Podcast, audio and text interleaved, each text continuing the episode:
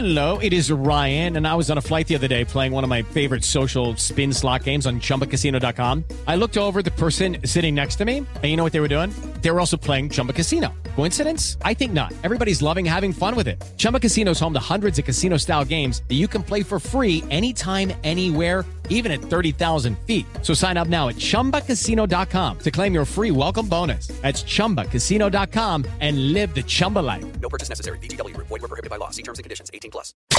Miércoles 15 de diciembre, yo soy Alejandro Villalbazo y esta es la información que sirve. Fue el 27 de octubre cuando les di a conocer esta noticia y les decía, Acapulco huele a muerto. Han pasado 49 días y Acapulco huele a muerto. Adriana Covarrubias. Desde hace tres meses en la colonia Progreso huele a muertos. El servicio médico forense no ha sido reparado.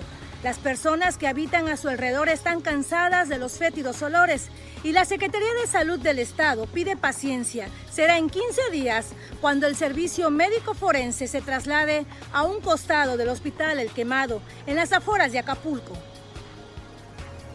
COVID-19 los números, Iñaki Manero. Muchas gracias Alex. Y en las cifras rasuradas del gobierno federal, en México se reportaron 262 nuevos fallecimientos en 24 horas. La cifra total llegó a 296.983 personas lamentablemente fallecidas.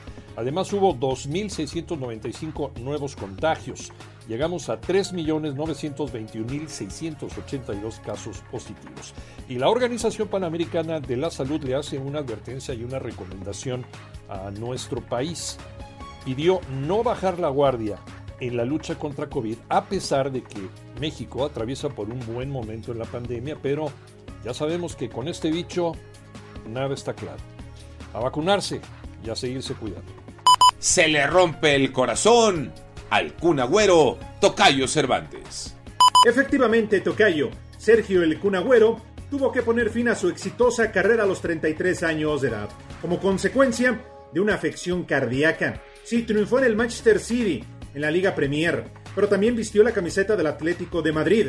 Debutó en el Independiente, campeón mundial sub-20 en el 2007, medalla de oro en Beijing 2008, campeón de la UEFA Europa League y también de la Copa América. Se retiró un grande, pero antes que nada está la salud. Yo soy Alejandro Villalbazo, nos escuchamos como todos los días de 6 a 10 de la mañana, 88.9 y en digital a través de iHeartRadio. Pásenla bien, muy bien, donde quiera que estén.